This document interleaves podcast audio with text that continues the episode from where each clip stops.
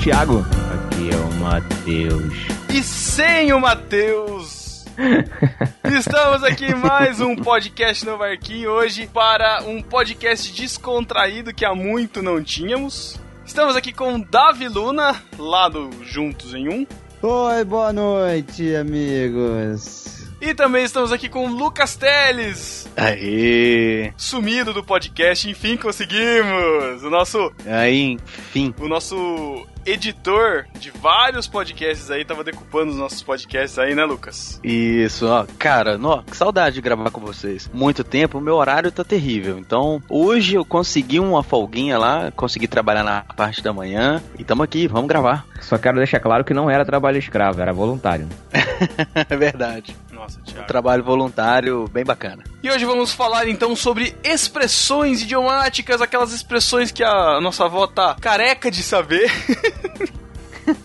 que a gente fala sem conhecer o significado, a gente vai tentar aqui trazer um pouco de cultura ou não sobre as expressões que nós conhecemos. Então, sem mais delongas, vamos para o podcast. Puxaram a rede cheia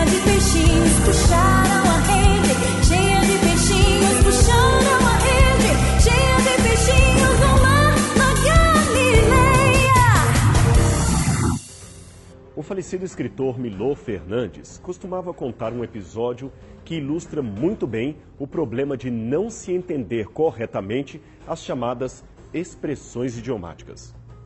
Ele falava de uma mãe que, ao sair para o trabalho e deixar um filho de quatro anos com o marido, disse para ele: Meu bem, vê se não tira os olhos do Pedrinho.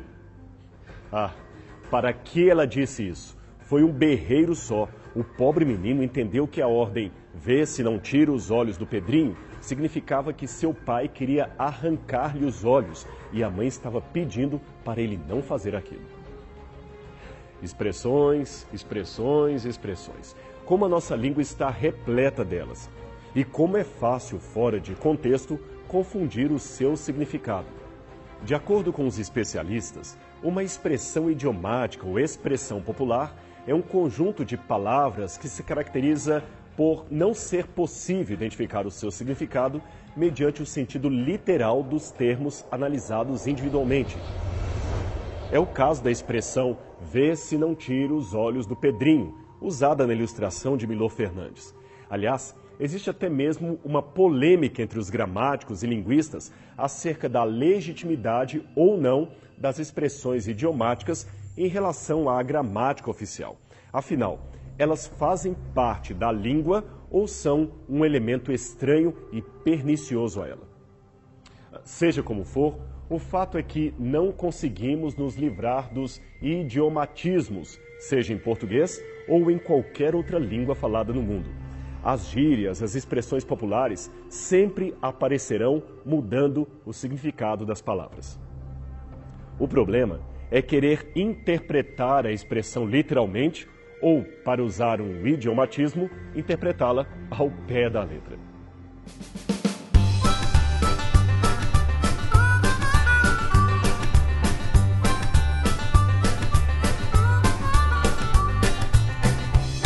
Sem mais delongas, vamos parar com essa enrolação e vamos, vamos direto ao assunto, né? Direto ao ponto.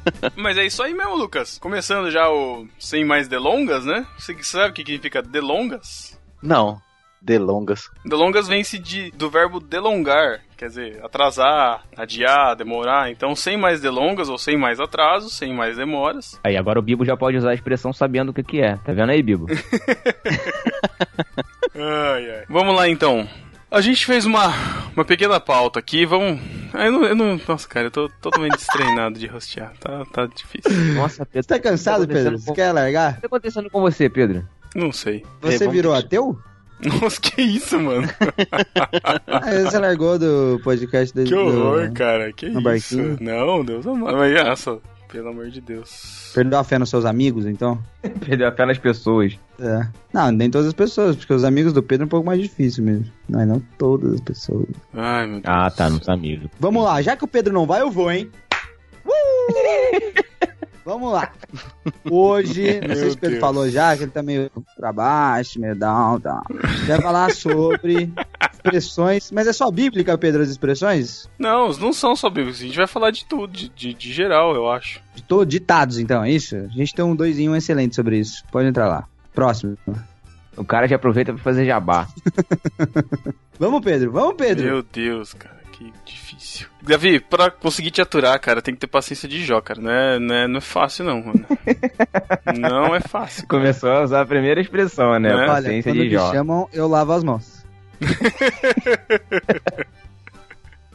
Davi é assim, cara. Chega chegando, dá um beijo de Judas e acabou. É. Passa a perna no rosto, um espírito de porco. Ah, vamos começar então pra vocês explicarem as coisas aqui que eu não entendo. Eu não entendo isso, beijo de Judas. O que, que é isso? Eu nunca ouvi Davi, isso pra falar pra ela. Você já leu a Bíblia alguma vez na sua vida? Já, pô, li ontem. Foi domingo, né? no caso. Então, beijo, Sim. beijo de Judas. É, você sabe, sabe que Judas foi um discípulo de Jesus, não sabe? É, fez Judas cagada um monte. Você tá falando do Judas bom. É, não, não. É o Judas mal, o Judas mal. Fez cagada, é. Pô, o Judas mal, cara, era amigo de Jesus, andava com ele, aí vendeu Jesus e o código que ele usou pra identificar para as pessoas lá. Ah, por isso que é com beijo Jesus, de Judas. É tipo Exatamente. com Alguetá? E Então, isso, é o maluco que é traíra, pô. Aqui no Rio a gente chama de traíra. Hum, beijo de Judas. Hum. Exatamente. Essa é a, a origem Tá. da expressão. Então é aquele cara que é seu amigo, mas te apunhala pelas costas, entendeu? Ah, conheço um Pô, monte. É, isso aí. Eu ia falar o nome Carlos aqui, mas aqui. Marques. eu falo, eu falo mesmo. Meu Deus, cara, que isso? Carlos Marques é um espírito de porco. Espírito de porco. Essa, essa também é engraçada. Então, o espírito de porco é por causa da de quando Jesus expulsou a legião e mandou pro, pros porcos ou, ou tem alguma outra.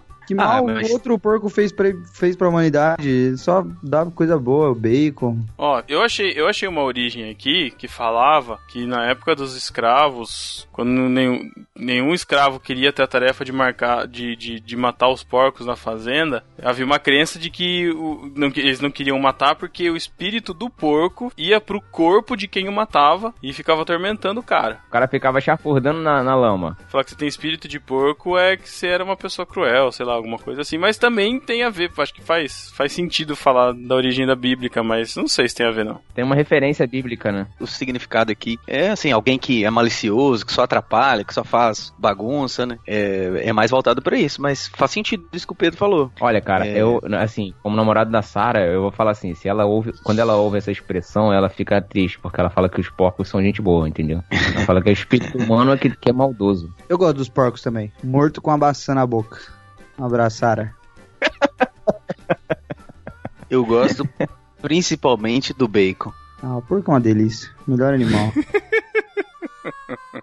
Sara concorda. Tá bom, ótimo.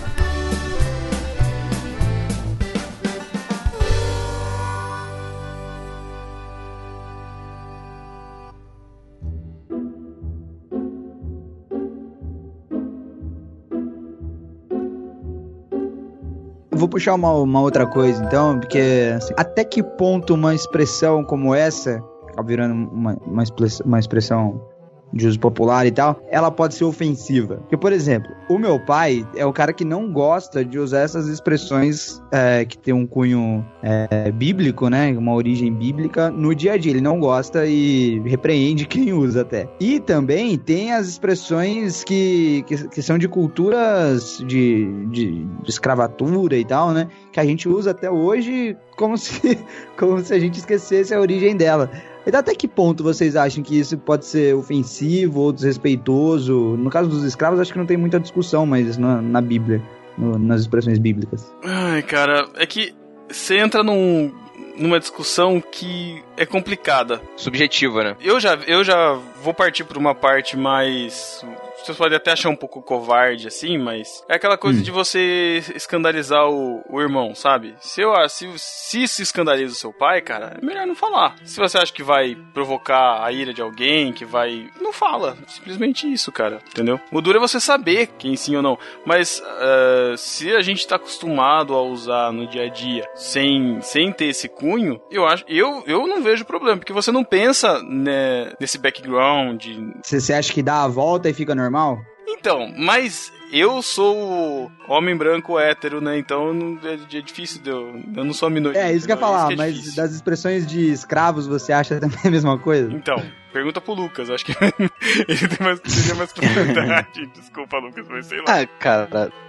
Não, sim, é, é, assim, a minha ascendência é, africana não, não, não, se ofende, não. Mas eu acho que tem muita expressão que alguém pode sim se ofender, é, sei lá, por ter passado por algum, algum preconceito, né? Ter sido discriminado de alguma forma. Mas é, é, a maioria delas, né, são todas tão. Já estão tão arraigadas na nossa cultura, já ficaram assim, tão. No dia a dia mesmo, a gente Uhum. fala muita coisa, cara. Mas você não muita acha que esse é o problema? Eu acho que esse é o problema. Tipo assim, falar ah, pra inglês ver. Pra inglês ver virou tão comum que a galera esquece que o, o, o- a origem dela é horrenda, né, velho? Uma parada bizarra. Então, assim, eu acho que o problema é esse. A parada é tão ruim e ficou tão normal na sociedade que a gente tem que parar de perguntar: meu Deus, qual foi o ponto que isso aqui virou normal pra galera utilizar, né? Então, eu, é que eu acho que você tá pondo um peso muito grande numa expressão que é pra facilitar a comunicação, cara. Então, ao invés de você falar, ah, eles estão maquiando uma obra, não sei o que lá, para aqui,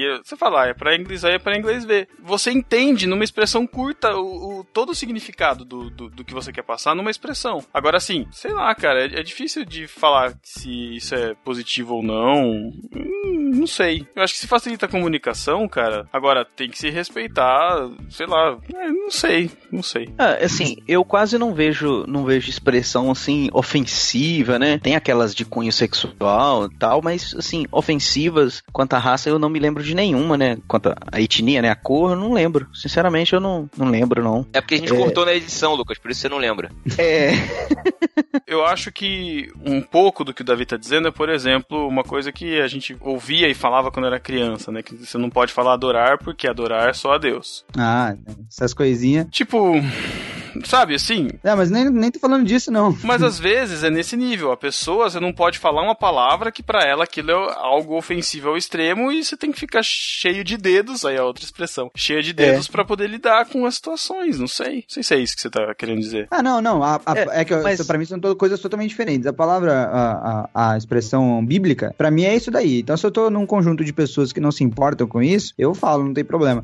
Mas se eu tô com meu pai, eu não falo. Bom, e aí é o que o Pedro falou de escandalizar. Isso daí acho que vale pra qualquer outro cristão que você conhece, se você não quer escandalizar ele, beleza. Mas o negócio do- das expressões raciais, por exemplo, que, que surgiram disso, aí, cara, eu já paro e penso às vezes, sabe? Eu vou falar, eu falo assim, putz, será que é legal falar isso? Porque não, não pelo que ela representa hoje, tem muita gente que nem sabe o que significa, né? Muita gente nem sabe qual é a expressão. Mas eu sempre fico pensando historicamente, tipo assim, por que que isso virou comum? Porque essa prática era comum. E se essa prática era comum, a sociedade era uma merda. Então, é, eu me sinto fazendo parte da sociedade que é uma merda falando isso, entendeu? parte, parte disso. Entendi, entendi. Entendi agora o que você falou. Se a sua consciência te acusa, não, não, não fale. Não, não fale, deixe de falar. Agora, cada um tem uma compreensão do assunto, entendeu? Isso que é difícil, né? Aí Sim. você se escandaliza por algo por causa disso e outras pessoas nem têm a noção disso, entendeu? Sim.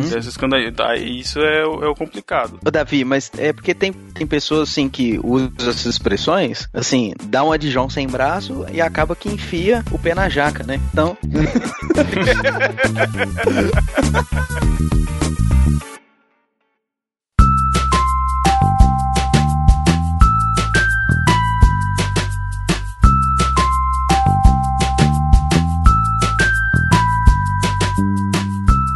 gente tá falando sobre expressões, é, expressões assim, mais em nível nacional, né? Que todo mundo conhece. Mas tem algumas que são regionais. Eu acredito que deve ter, por exemplo, aqui em Minas a gente fala, é, fulano Trem. deu milho pra bode. Não, trem já é assim, já, já, já é do não nosso é uma idioma. expressão, Então, né? É, não, isso aí já é uma palavra de dicionário mineiro já. Mas quando a pessoa fala assim, ah, fulano deu milho pra bode. É assim, ah, deu bobeira, deu um vacilo, sabe? Uhum. Não sei se tem outras regiões, tem. Vocês Como já é em ouviram? São Mas peraí, Paulo, peraí. mano, Teles, a gente fala faia na missão, tio. Que isso, Ah, cara. sim, eu já ouvi falar isso também. Não, ô, ô, ô, Lucas, explica de novo a sua expressão aí que eu não peguei, cara. Assim, a pessoa fala assim, ó, é, fulano deu milho pra bode. O Pedro acha Esse- que bode come milho. Ô, Pedro, é bem simples. Bode não come milho. Então o cara alimentou o bicho errado, velho. Ele é uma mancada. É isso. Ah, ok, legal, cara. Obrigado. Cara, o cara é biólogo. passou seis anos na faculdade de biologia e acho que pode comer milho. Tá bom. É, é nesse sentido mesmo, assim, que a pessoa deu bobeira, deu um vacilo. É, tem uma outra também, a fulano mordeu o arame. É assim, que deu errado pro lado dele, né? Ele fez alguma Caramba. coisa e, e deu erro, né? Essa pro dar milho pra bode é tipo Jesus falando da jogar pérolas aos porcos, né? Não, Thiago. Volta. Repete o que o Thiago falou. pérolas milho é o alimento da é você... Não. o milho é o alimento da galinha. Tá dando milho pro bode achando que o bode é uma galinha, ou seja, você tá cometendo um erro enorme. É isso? Não, mas dar pérolas aos porcos não é cometer um erro. Dar pérolas aos porcos Porque é a pérola você- é valiosa, na tua mão valia Isso. mais do que no Ah, chão. tá, nesse sentido sim. Isso. Ah, tá, é verdade. Ah, É. então Mas no caso do valor, verdade. O milho serve pra jogar pôquer e pipoca só. no caso do Pedro, bode.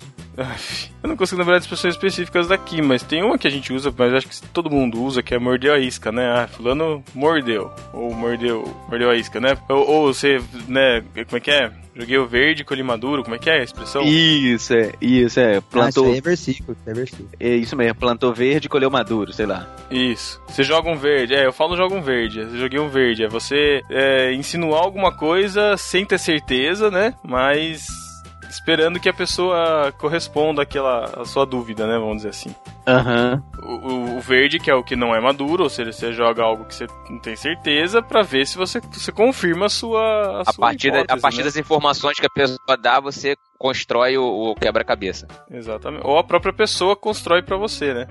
Isso, isso aí. Tem uma expressão que eu acho interessante, que é a expressão boi de piranha. Já ouviram falar? Já, mas eu nunca entendi exatamente, cara. O que, que é? É mais ou menos, mais ou menos o- a expressão bode expiatório também. Acho que é na naquela mesma linha ali. Hum. Explica o boi de piranha. Quer dizer o seguinte, é você sacrificar um bem de menor valor em troca de você salvar um bem de maior valor. Então, o que se fazia é o seguinte, quando existia a necessidade de atravessar o gado num rio que tinha muitas piranhas, Uhum. o que o boiadeiro fazia? Ele escolhia o animal velho, ou então um animal doente, colocava ele na água, e aí as piranhas iam todos em cima daquele, daquele bicho. Aí as piranhas ficavam entretidas com ele, enquanto isso ele atravessava com o restante da boiada. Ah, interessante. Sacrificava um pelo bem de todos. Muito E aquele boi era o chamado boi de piranha. Legal. Isso. O bode expiatório é mais que recebe a culpa, né? É, e o bode de piranha Isso. não, ele é colocado mesmo pra ser sacrificado. O bode expiatório recebe a culpa de algo que alguém fez. E o bode de piranha não, ele foi escolhido mesmo pra,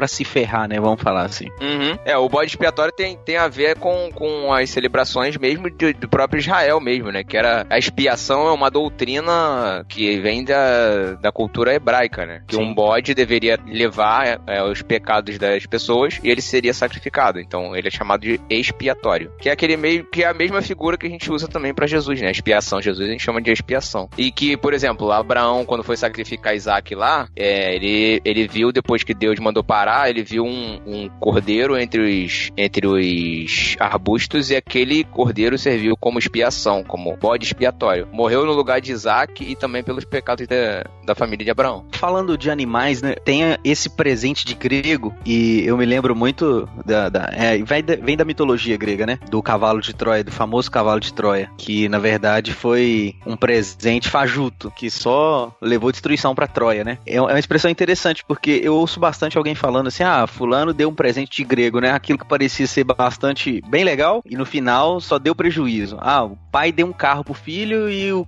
filho só tomou prejuízo com o carro, ou alguma coisa nesse sentido. Eu acho que às vezes a gente usa num, num sentido mais leve, assim, porque eu acho que um presente. É, o presente de grego é um presente que você não gosta, enfim, né? Mas na, na origem, né? é- Era o cavalo de Troia lá que entrou e dizimou a. Era um cavalo de madeira e que o interior era, era oco. Então que, o que aconteceu foi o seguinte: colocaram um monte de soldados inimigos dentro do cavalo, enviaram pra cidade e eles achavam que o cavalo era inofensivo. Só que à noite os soldados saíram de dentro do cavalo, entraram na cidade com todo mundo dormindo e, e tomaram a cidade. Exatamente. Você pode ver naquele filme Troia com Brad Pitt. O, o Thiago, do bode expiatório, só voltando um pouquinho lá, é legal porque na, na, eu, eu não sei se é o texto se é o texto correto que eu tô lendo aqui, mas é lá de em Levíticos ah, 16 Da congregação dos filhos de Israel tomará dois bodes, para oferta pelo pecado, e um carneiro para o holocausto. Arão trará o novilho dessa oferta pelo pecado e fará expiação por si e pela sua casa. Também tomará ambos os bodes e os porá perante o Senhor à porta da tenda da congregação. Lançará sorte sobre os dois bodes, uma para o Senhor e outra para o bode emissário. Arão fará chegar sobre o bode,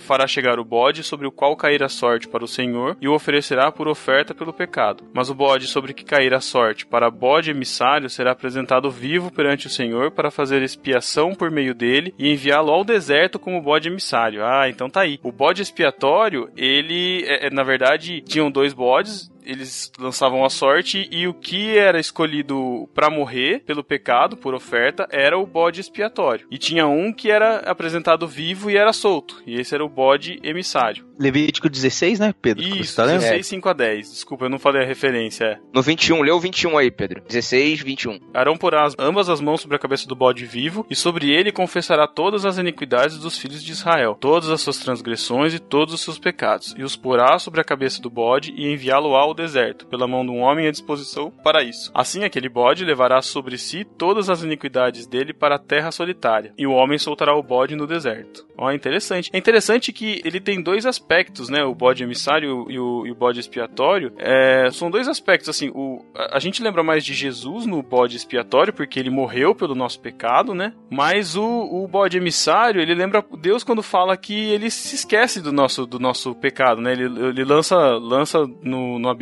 e não, não se lembra mais, né? Interessante isso.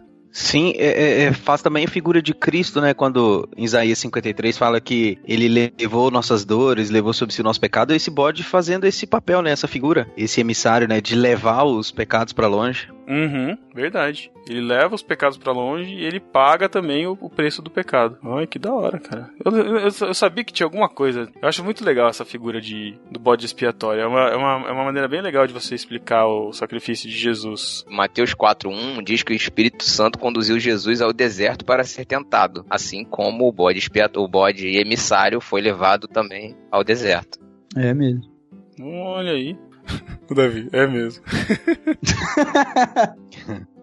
Esse podcast tá melzinho na chupeta. Escamas estão caindo dos olhos do Davi, cara. Viu? É. Não era só um bode, eram dois, hein, Davi? Eram dois bodes. Ah, eu tô prestando atenção em tudo. Aham, tô vendo.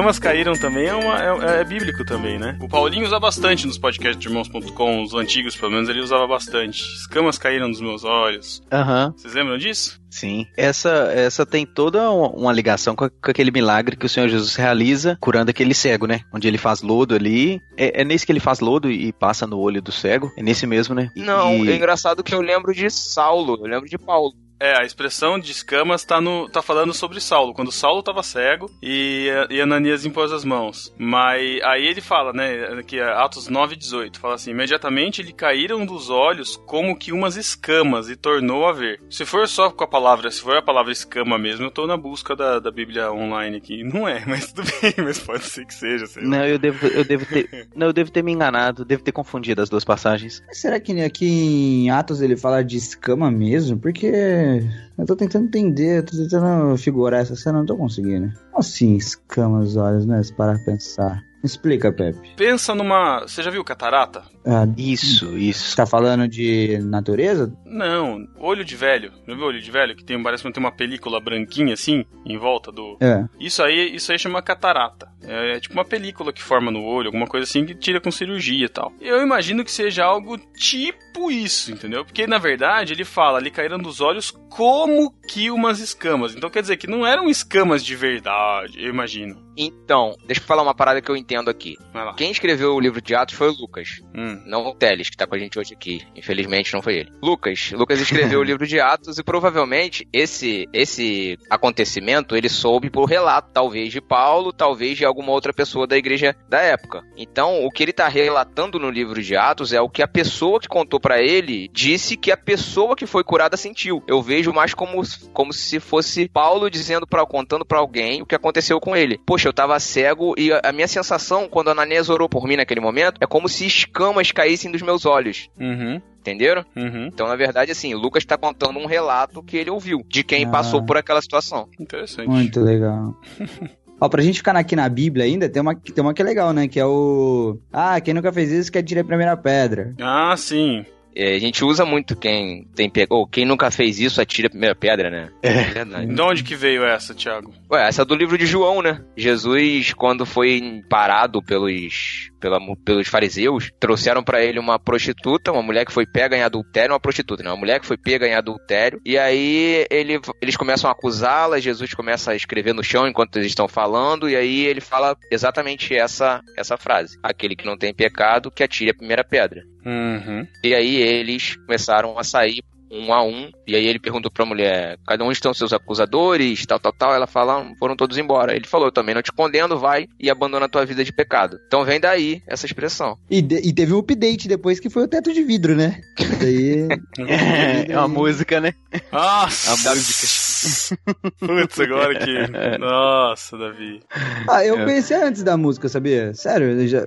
vocês não vocês conheceram a partir da música? Até estranhei quando o Teres falou agora. que Eu, eu fui tentar lembrar de que música que ele tava falando. É, eu conheci não o, a expre-. Não, a expressão do teto de vidro que você tá falando? Não, Eu mas é que, o, é que o teto de vidro, ele vem junto com. É, ele vem junto com a pedra, né? Ah, meu teto é de vidro, hein, brother? Né? Tenho medo disso aí, sei lá, uma coisa assim. Não, na verdade, acho que é o contrário, né? Fala assim, ó, seu teto é de vidro. Não, o teto de vidro é você dizer assim, é, sei lá, vamos supor que eu tô discutindo com o Davi aqui alguma coisa, e o Davi vira e fala assim, ó, Pedro, cuidado que você tem teto de vidro. Isso aí, é, exatamente. tipo, você tem uma coisa pra. Você é, É, fraco em alguma coisa É, também. você tem uma fragilidade. Exatamente, você tem uma fragilidade. fragilidade. E tá bem exposta. Tá bem exposta. Isso. É um teto de vidro quer dizer, qualquer uma chuva mais forte vai quebrar esse teto, ou seja. Cara, não, qualquer pedrinha que tacarem, quebra. Uhum. Aí a música fala quem não tem, quem não tem teto de vidro que atira a primeira pedra porque a pessoa, tipo, ela não, ela não tem do que do que temer, então ela vai acusar. Exato, a que música é exatamente bíblica, o que né? Jesus falou para as pessoas que acusaram a mulher. Quem aquele que não tem teto de vidro, que atire a primeira pedra. Foi isso que Jesus disse. É, foi exatamente isso. Foi isso mesmo. Olha isso, segundo a tradição cristã, Maria Madalena era uma prostituta no qual iria ser apredejada até a morte. Mas daí um tal de Jesus disse: quem nunca pegou que atire a primeira pedra. Daí ninguém atirou. Ela ficou arrependida e virou crente. Resumo: Madalena arrependida é usado para se referir a uma pessoa que fez besteira e agora se arrependeu. Exemplo: ficou 40 dias sumida e depois apareceu com cara de Madalena arrependida. Que bosta, hein? Essa aqui é bíblica também, ó. Pensando na morte da bezerra. Estar distante, pensativo, alheio a tudo. Histórico. Essa é bíblica. Como vocês sabem, o bezerro era adotado pelos hebreus e sacrificado para Deus no altar. Quando Absalão, por não ter mais bezerros, resolveu sacrificar uma bezerra, seu filho menor, que tinha grande carinho pelo animal, se opôs. Em vão. A bezerra foi oferecida aos céus e o garoto passou o resto da vida sentado do lado do altar, pensando na morte da bezerra. Depois- Olha, muito Que bom, isso? muito bom. Eu tinha lido esse, mas eu não. Falei, ah, não vou falar, não. Vai saber. Interessante, não? É interessante, cara.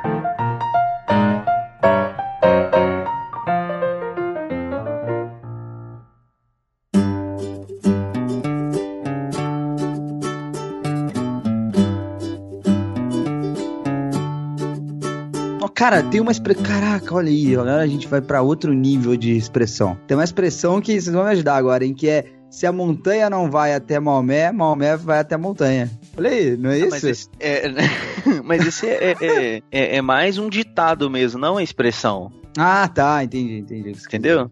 Eu acho que É, é mais um ser. ditado. Pode ser. É, porque eu lembrei da, que a fé move montanhas, né? Aí, como eu lembrei de montanhas, aí tudo vem de montanhas. Ah, Então, talvez tenha algum seguinte, alguma. Mas não sei. Pô, agora eu tô lembrando de vários versículos aqui, hein? Na época de carnaval, tem um que é bastante usado também, que é a carne é fraca, que também é versículo. É verdade. É mais, é mais desculpinha esfarrapada, né? Do que. né? na Bíblia, essa onde Judas perdeu bo- as botas, né? Lugar longe, lugar difícil de chegar. Mas por que que? Por quê, né? De onde que vem? Essa, essa, Vem de- essa é engraçada, né? Vem de Botucatu. Aff, Botucatu, em Tupi-Guarani, significa lugar onde Judas perdeu as botas. na, na verdade é vento forte. Eu, aqui em Campinas, eu, quer dizer, eu não sei se aqui em Campinas porque eu aprendi com uma galera do Rio, que daí eu trouxe pra cá. Agora meus amigos todos usam, que é tipo assim, ah, tal lugar é lá em Barão Geraldo, que é longe pra quem é de Campinas. A gente fala assim, nossa, é lá na Penha. Porque, tipo assim, o a Penha é longe pra quem mora no Rio. E pra São Paulo também, ela funciona tanto em São Paulo quanto no Rio. Eu botei aqui em Campinas, não sei porquê, mas pegou. Quando você fala que é longe, eu falo assim, nossa, o negócio é lá na Penha, que é muito longe. Serve cariocas e paulistas. Engraçado que a Penha não é tão longe do centro do Rio. Talvez essa expressão tenha começado na zona, zona sul. Da praia da Zona Sul é uma volta bem, bem grande realmente pra Penha, mas do centro do Rio pra Penha não é tão longe. Mas é mais perto das botas. E as botas? O que, que a gente faz com elas? Não tem. Vai, não, não tem alguma coisa a ver de quando Judas fugiu e depois se matou, alguma coisa assim? Tem a ver com isso? Será que é tipo assim, ele, ele foi correndo até tão longe que uma hora ele perdeu as botas? Então, eu tô tentando achar ah, o texto que fala da, da morte de Judas aqui, no Judas Iscariotes. É, O que eu encontrei aqui é que diz que é o seguinte, que Judas ele tinha posto o dinheiro que ele ganhou por ter entregue o mestre dentro das botas, que era um costume da época. E ainda segundo o conto popular, quando os soldados viram que Judas estava sem seus sapatos, saíram desesperados em busca dos calçados do dinheiro ali depositado, cerca de, de 30 moedas de ouro. No entanto, diz a lenda que ninguém achou, nem sequer ficou sabendo do paradeiro das botas de Judas. Ah, isso eu não sabia. É 30 moedas de prata, né, Tiago? É, tá escrito de ouro, que é, é de prata, verdade. Bem, bem lembrado. não. Mas na verdade, o texto bíblico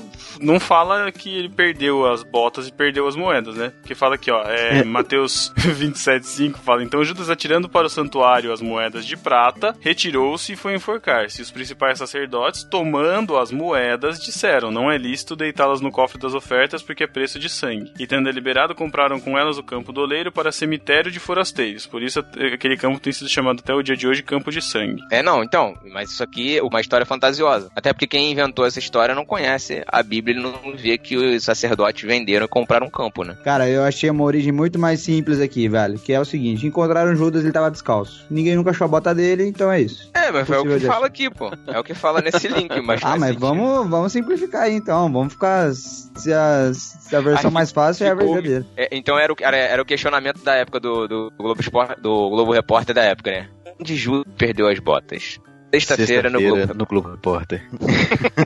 Meu Deus. É, mais duas aí da Bíblia. Mais duas não, né? Tem várias aqui da Bíblia. A gente tem lavar as mãos, Ah, lavar as mãos. Lavar as mãos é da. da crucificação, né? Julgamento de Pilatos. Pilatos fala que pede uma bacia com água e fala assim: vou lavar as mãos que eu não quero me envolver nessa questão, né? A mulher dele sonha, né? Se não me engano, a mulher ele tem um sonho e fala pra ele é, não se envolver na questão desse justo e ele lava as mãos. Pediu a votação lá e o pessoal ficou meio na dúvida e decidiram crucificar o Senhor Jesus e soltar Barrabás. Ele vai falar: eu lavo minhas mãos, né? Hoje é muito comum, essa é muito comum também, né? Quando você avisa alguém assim, ó, não vai por esse caminho não que vai dar errado. E a pessoa insiste e fala assim: ah, eu lavo minhas mãos, já te avisei, se vira. É isso aí mesmo. E isso tem a ver com, com o costume da época de que é, o sangue ca- recairia, se a pessoa fosse inocente, o sangue recai- recairia sobre a pessoa que o condenou. Por isso que ele lavou as mãos. E a própria multidão, a Bíblia relata isso, que a multidão diz que o sangue dele recai, recaia sobre nós e nossos filhos. Isso, é um relato isso. bíblico. É isso aí. Mateus 27, 25. Caia sobre nós o seu sangue e sobre os nossos filhos. Exatamente. E aí por isso que ele vai lá e lava as mãos em, sinal de que, ó, o sangue dele não vai recair sobre mim, sobre vocês. Uhum. Foi uma atitude covarde, porque ele temeu a multidão, temeu o povo. É lógico. Mas, de qualquer forma, ele fez essa tradição da época, dizendo que ele não, não tinha responsabilidade nenhuma. Ele tava num- numa sinuca de bico, vamos dizer assim, que é outra expressão, né? sinuca de bico. É, é. Entre a cruz e a espada. Entre a cruz e a espada. Agora eu quero ver se o Davi conhece essa, que é entregar de bandeja. Entregar de bandeja. Vamos ver. Tem- Hum. eu, eu imagino que tem uma origem bíblica. Eu não sei se essa expressão é bíblica, mas tem uma que dá pra expli- explicar biblicamente. Tem uma Tá. referência, né? Isso. Não tem a ver com basquete, Davi. É, não pensa na NBA, não. pe- Eu não pensei, não pensei, não pensei, mano. Não. Vai lá, Davi. Confio em você. Não, cara, eu tô me esforçando aqui, mas não. Até tentei traduzir, mas não, não veio nada na minha cabeça, não. Davi esfregando a testa, dizendo é BD, é BD, é BD. Supletivo, supletivo. Nesse dia que ensinaram lá, o Davi ficou assistindo o jogo do Manchester. Domingo de manhã é complicado. e aí, Davi? O quê? O que, que eu falo o que significa? Por que você não falou? Eu já, É, já dava não tempo vem nada sua, no não, não vem nada à sua mente quando a gente diz entregar de bandeja? Trigar de bandeja. Não, não veio nada na minha mente, velho. Vem às vezes que eu já utilizei a. a- Ó, Davi, É. abre aí então, Mateus 14, 8. Mateus 14, 8? Isso. Mateus é cheio da expressão. Eu tô, tô É, mas Matheus tá bem participativo nesse podcast hoje. Né? né? Já que ele não tá aqui, né? A gente faz. dá um jeitinho. Não, porque eu tô, com uma, eu tô com uma guardada aqui que é de Mateus também. Ah, é? Tá. Mas leia aí, leia pra nós. Ah, a cabeça de João Batista. Então, leia o versículo. Ah, você quer que eu fale tudo? Do 8 ao 11? não, só o 8, só o 8, tá, tá bom. Só o 8. Influenciada por sua mãe, ela disse: Dá-me aqui num prato a cabeça de João Batista. Isso. Entregar de bandeja. Prato, né? Prato. Ah, Davi, Davi, Davi. pô. Não, mas olha só, eu vou te falar um negócio. Uhum. Por isso que eu tava tentando até traduzir. Porque é, na, em Roma também, na Roma Antiga, é, as pessoas pediam a cabeça numa bandeja, né? Então a, a bandeja, ela tá, ela tá muito mais ligada à tradição romana do que essa bíblica aqui de Mateus, né? Judaica, no caso. Ah, ah, tá. E quem controlava a Palestina naquela época era quem? Não, mas eu tô falando de 500 depois Ah, de Cristo, pô. Não, não. Não, mas eram os romanos do mesmo jeito, pô. Não, sim. Mas a expressão não significa você, tipo. Mas provavelmente vem daí, né? Igual o Pera Los Porcos que a gente tava Eu não falando. sei se eu não sei se vem daí não, Davi, mas porque o significado de entregar de bandeja é você oferecer sem esforço, né? Tipo, ó, toma aí. Entregou, deu, deu de bandeja o jogo, entregou de bandeja, tipo, sem esforço. Mas aí na- aqui no texto fala que o rei se entristeceu, não sei o que lá. Então, tipo, não foi. Imagino que não tenha sido tão fácil, mas. Então, refazen- refalando tudo que eu falei, talvez essa a tradição romana venha dessa expressão bíblica e não a expressão de bandeja que a gente quer falar nesse podcast. Então, temos duas separadas aí, então. Essa de cabeça Uhum. e a de facilidade de entrega. Porque tem também dar de bandeja, né? Que a gente falou entregar de bandeja, mas dar de bandeja também dá na mesma. É, Né? Essa questão de, de, de entregar de bandeja, eu acredito que tá mais ligado, assim, que a pessoa entrega, assim, sem pedir nada em troca, porque Herodes ficou, assim, ele teve que entregar, ele não pôde reclamar porque ele tinha feito uma promessa. De repente, é, tá ligado nesse sentido, que ele podia reclamar porque ele tinha feito a promessa de que tudo que ela pedisse, até metade do reino, poderia dar, não sei, talvez é por causa da promessa que ele fez, aí ele não reclamou, então por isso que entregar de bandeja é assim, dá sem pedir nada em troca. Não sei. pode ser. né? Não sei. Lave minhas mãos.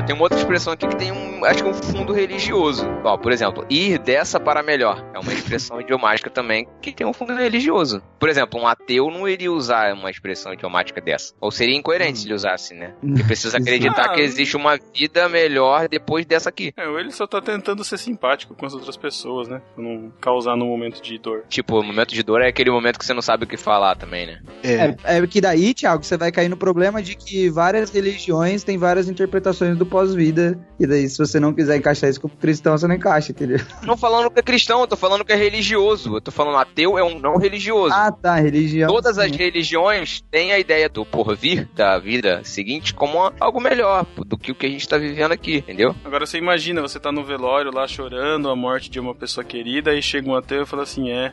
E a pessoa tá no breu agora. Tipo, meu, vai falar o quê, cara? Sabe? Que pena, né? Não pode desfrutar, mais dessa vida. Que pena, acabou a existência dessa pessoa. Agora só ficou a matéria biológica que vai ser decomposta pelos vermes. É. Então, Virar petróleo, Pô, que bonito, né, cara? Lindo. realmente. O problema é se alguém fala assim, né? Ah, fulano foi dessa para melhor. Aí alguém faz salto assim, ou não, né? Aí. É. né? Basta. Tem esse risco mesmo, cara. É. Quem? Fulano? Tem certeza? não, e esse não, e esse não. Ô, Davi, Oi. você falou que você tinha uma, uma que você tava guardando aí, né? De Mateus. De Mateus também. Fala aí. Ah, lobo pele de cordeiro, né? Que essa ela teve até uma nova.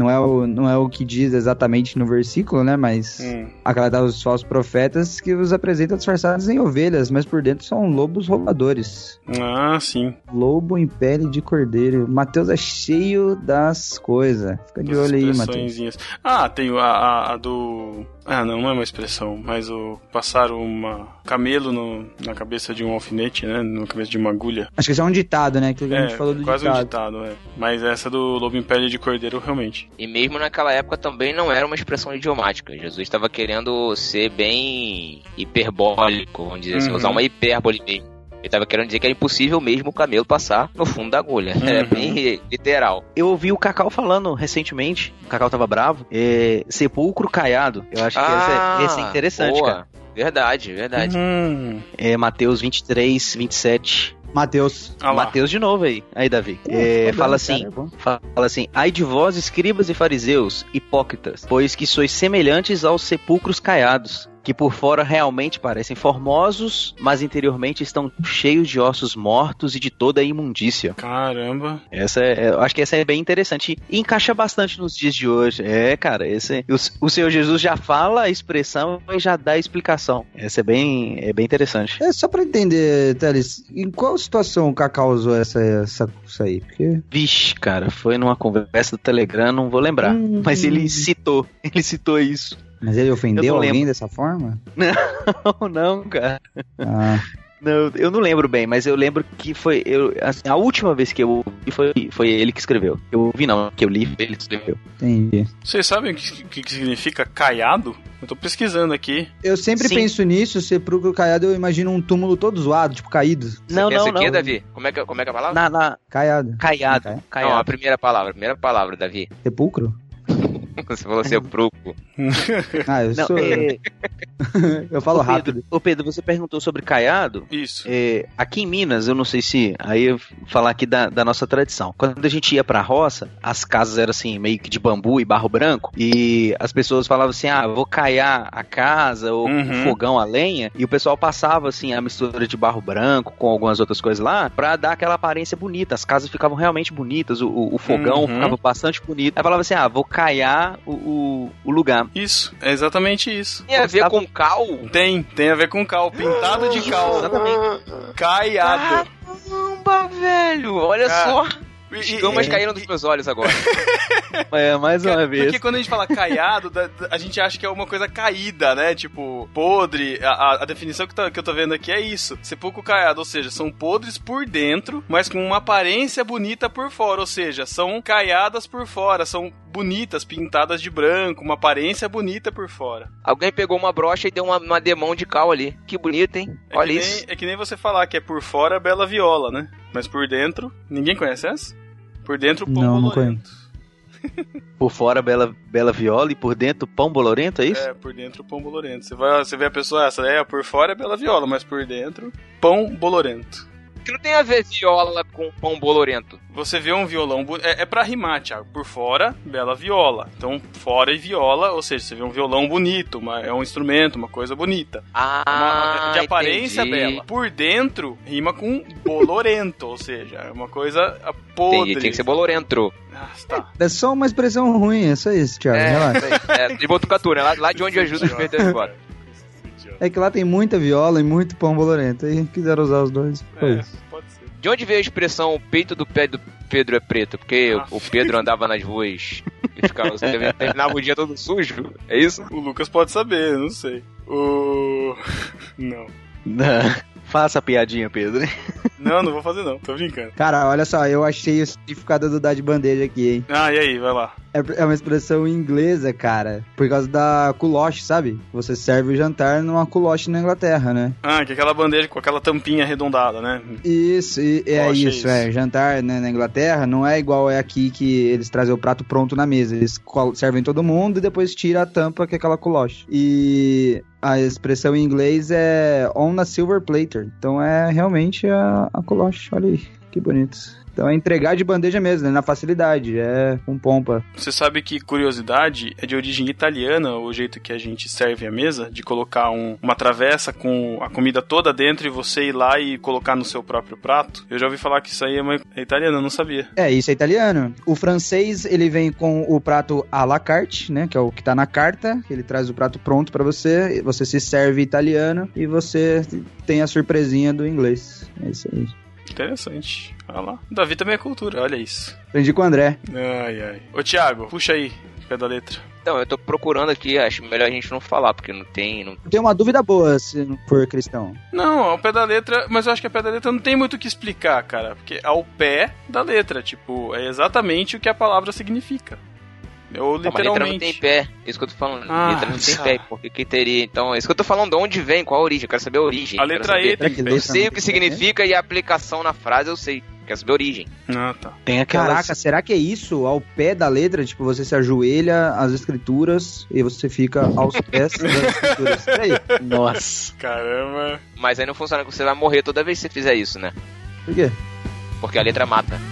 Nossa.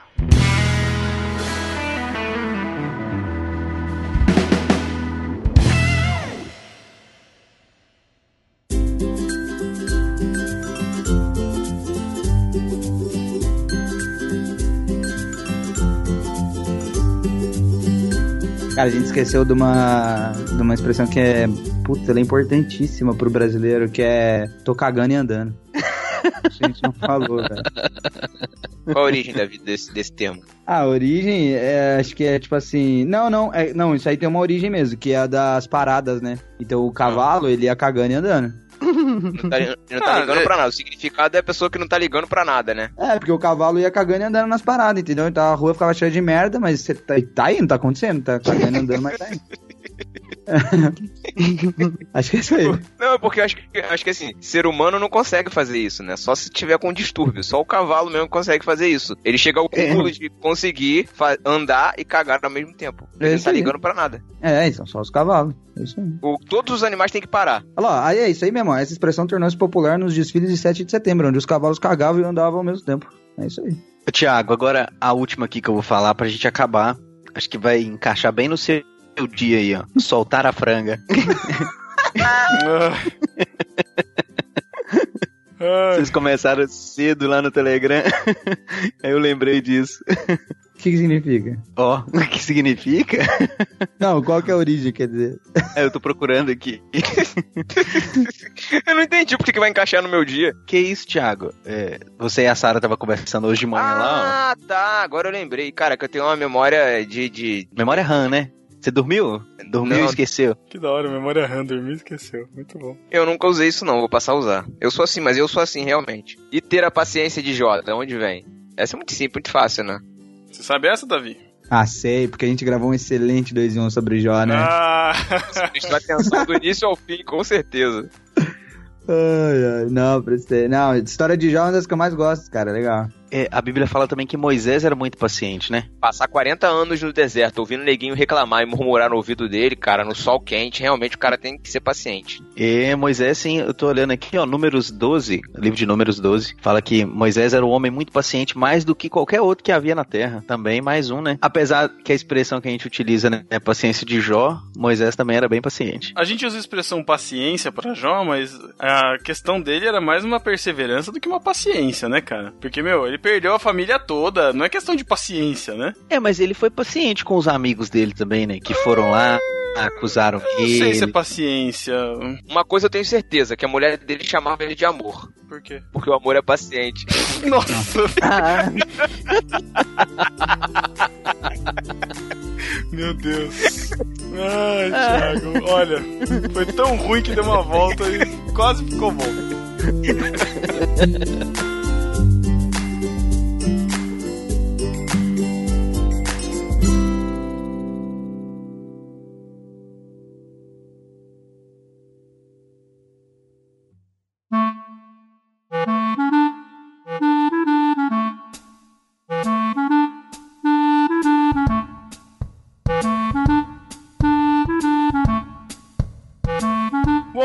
isso. Deixem aí as suas expressões que nós deixamos de fora, que nós lembramos aí, coloquem aí nos comentários. E nós agradecemos a presença do nosso querido amigo Davi. Ah, obrigado, foi um prazer inenarrável estar com vocês essa noite maravilhosa. Obrigado aí também, Teles, por ter participado novamente do podcast. Valeu, Zassi. Valeu também pela edição, cara, que você tem feito. Tem ajudado deveras nosso podcast, cara. que isso, cara. Eu que agradeço. Mais uma oportunidade de, de me divertir aqui gravando com vocês. Foi, foi bacana. E tamo aí pra isso, pra ajudar. Um abraço pra todo mundo. Então é isso. Vejo vocês daqui 15 dias. Falou! Valeu, galera! Tchau, galera. Um abraço. Tchau, galera!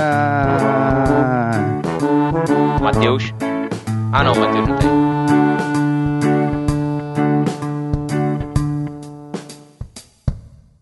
Você Você não sabe o que é uma epístola? Isso é heresia. Apresentei a pistola. Isso é uma heresia. Epístola é uma carta. Ouça agora Epístolas e Heresias. Epístolas e heresias.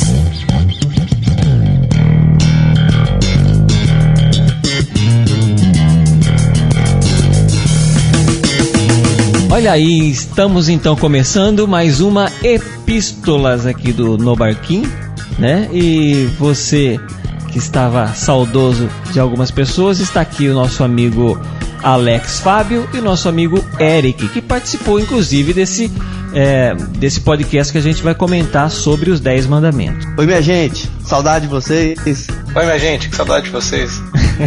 vai copiar aqui também. Canária. Muito bem, lembrando aqui que vocês podem entrar em contato com a gente. Se vocês quiserem mandar epístolas, vocês podem mandar no nosso e-mail no podcast@nobarquinho.com ou através das redes sociais, que é qual Alex? Através do nosso Facebook no barquinho.com/barra Facebook, Twitter no barquinho.com/barra Twitter, Instagram no barquinho.com/barra Instagram. Ou seja, você procura no barquinho, em qualquer das redes sociais você já encontra. Exatamente. Põe no barquinho lá que você vai achar. Bom, tivemos discípulos desocupados essa semana, hein, Eric? É, peraí, deixa eu ver. Lá no NB, tava aqui ó, pescando. Lá no NB teve o, o William Ertal.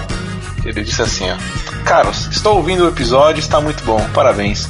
Como adventista, gostaria apenas de informar que a guarda do sábado para os para os adventistas não tem nada a ver com a contagem de passos, aperto de botão no elevador, acender fogo em casa, cuspir no chão ou coisas do gênero.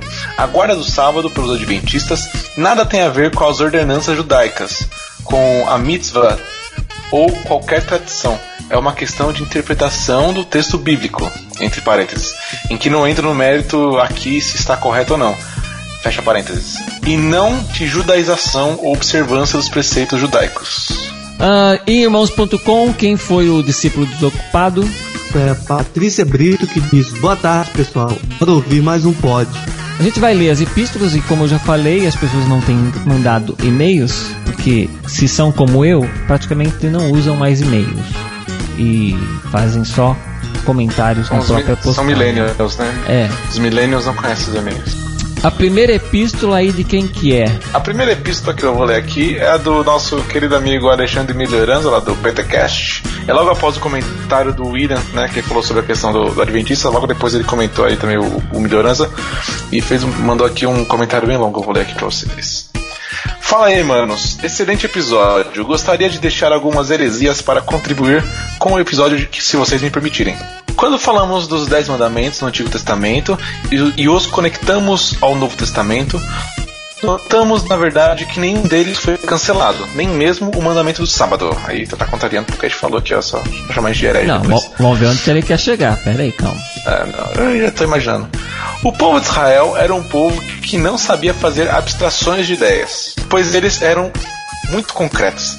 Então, para dizer que eles deveriam separar um dia, de semana, um dia da semana para cultuar a Deus por suas bênçãos, foi necessário estabelecer um tempo fixo, no caso o sábado, né? Além disso, os Dez Mandamentos estão muito conectados com o fato de Deus ser o Criador e doador da vida e do tempo. O sábado era uma porção do tempo que deveria ser completamente dedicada a Deus. A questão não era propriamente trabalhar ou não, mas ter um relacionamento profundo com Deus de culto e de agradecimento sem ter que pensar em nenhuma outra coisa. Então era a representação do relacionamento com Deus no tempo que estamos aqui. O sábado era a representação deste tempo concreto. Porém, no Novo Testamento, esse mandamento não foi abolido, ele foi esticado, ou seja, tira-se o nome sábado e substitui-se com o nome tempo. Isso quer dizer que devemos manter o relacionamento com Deus o tempo todo, em todo lugar. Lembram do diálogo Jesus com a mulher samaritana? Paulo diz que devemos orar sem cessar, isso é, devemos estar em relação com Deus o tempo, sábado, todo.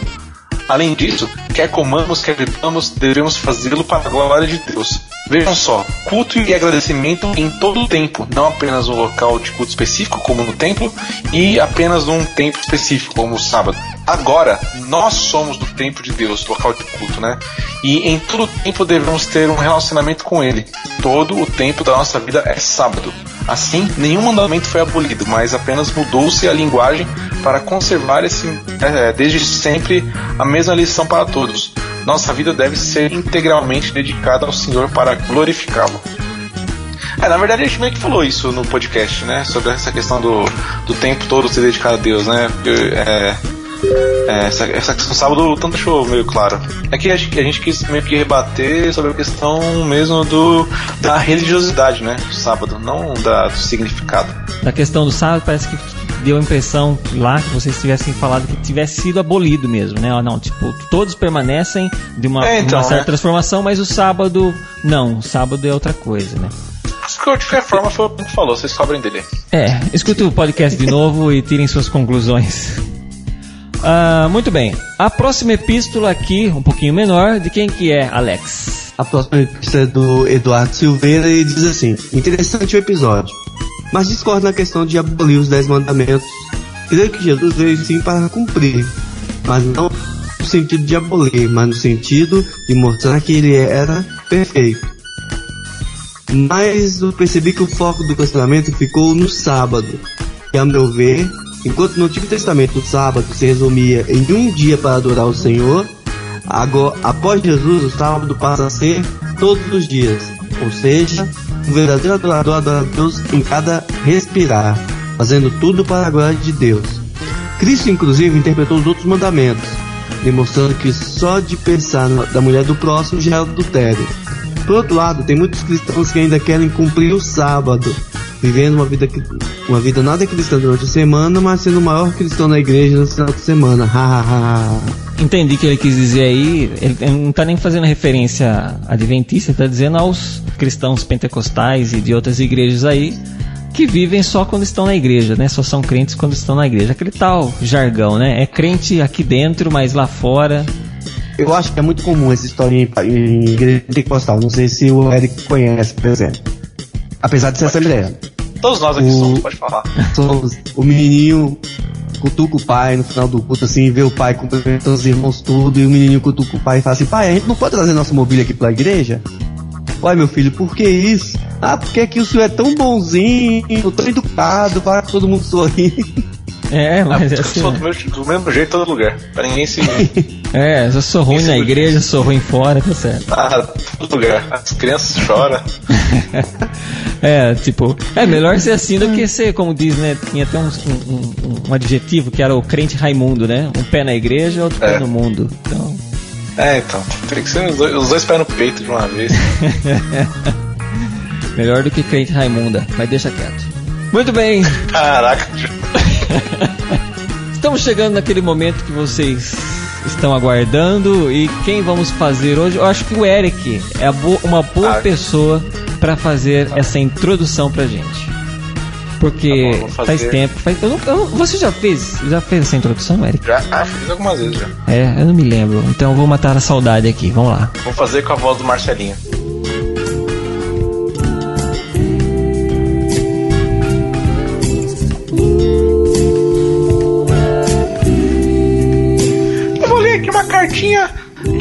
É, é a história do Matheus. Vem vindo, correndo, todo charmoso. O quê? Vem correndo? Vem correndo, todo garboso, todo bonito, com seus lábios molhados. Ô louco, hein? Vem todo serelepe, pulando, feito uma. uma. O que que tá escrito aqui? Deixa, pra lá. Ele vem correndo todo romântico, prontinho pra te dar um beijinho do Matheus. Cara, que ridículo isso. ah, é tão ridiculamente legal. Para você. Só para você.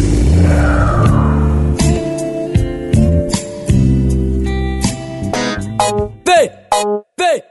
Vem! Ai, cara. Solta de solta de. Vai! Eu preciso te ter.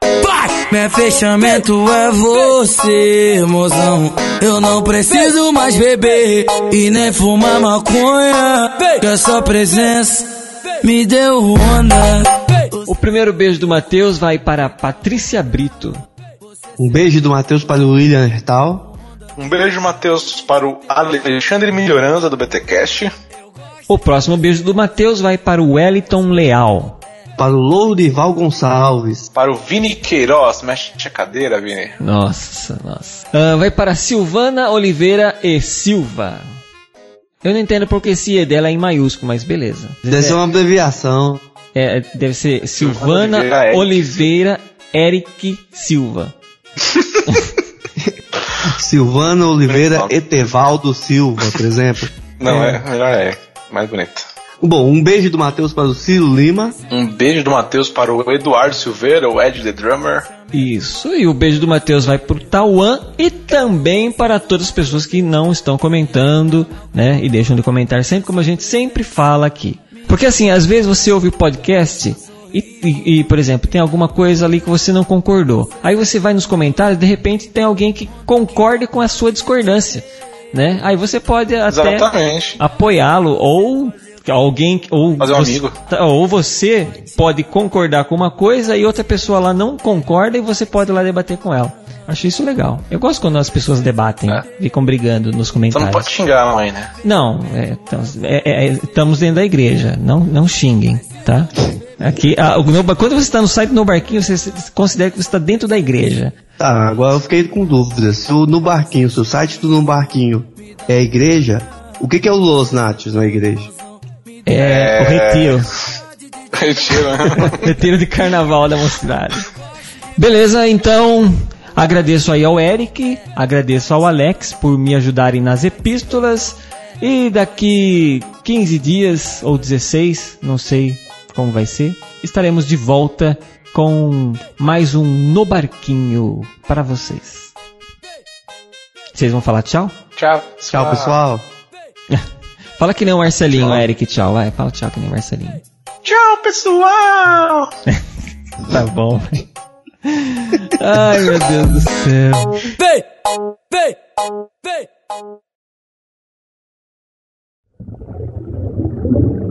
Você não sabia não que o sobrenome dele é Neto? Sério que você não sabia? Sabia não. Sempre que você fala sabia não, eu lembro do carinha do sabia não. Que merda, hein? Eu ia falar alguma coisa da gravação do 120, que vocês fizeram graça no final, Thiago, mas eu esqueci que eu ia falar. Eu ia repudiar alguma coisa que vocês falaram de mim lá. Eu, nem lembro o que, a gente falou mesmo. Ah, acho que era da abertura, que o Matheus tava fazendo a abertura. Ah, é verdade. O Matheus fez a disso. abertura a lá Pedro. né? Enfim, eu esqueci de, de comentar. Eu tava escutando hoje, consegui escutar hoje. Terminar de escutar hoje. Mas você se ofen- ficou ofendido não, né? Tá tudo tranquilo, né? Vamos ver, né? No barquinho vai continuar? No Vamos barquinho ver. vai continuar? Vamos ver. É Mateus, Mateus, assim? Mateus já desistiu da gravação hoje. É, vamos ver. Pedro é ofendidinho mesmo. Fá! Ah, mas que chato! Eu não posso gritar, meu filho. Deixa eu falar. Por Droga. que você tá gritando então? Porque eu preciso gritar no início, oxi. Ah, tá. Você não tem aquele. Eu sou. Então, é a mesma coisa. Vai. Não, cara, e quando o Thiago falou, quando o Thiago falou, eu tô puxando na mente aqui assim, nossa, será que no trecho que a mulher fala com ele, ela fala alguma coisa assim e tal? Eu tô Né, aqui pensando, inocente, do, cara. mas vindo do Thiago, Lucas, você tá pondo muita Não. esperança. Você tá pondo É. muita confiança, cara. Eu tô muito inocente, cara. você eu tô tá dando pérola aos porcos, cara. Aos mini pig, né? Nossa, Deus do céu. Então tá, gente. Ai. Tá certo, né? Aí ó, os editores se viram aí. O Pedro quer se livrar de nós. Não é, cara, eu preciso preparar a janta que daqui a pouco a minha esposa volta. Ó, que Ah. marido. Olha só que marido exemplar, cara. A, a Paty achou uma agulha no palheiro, né? Nossa. A Paty lavou a égua. Meu Deus.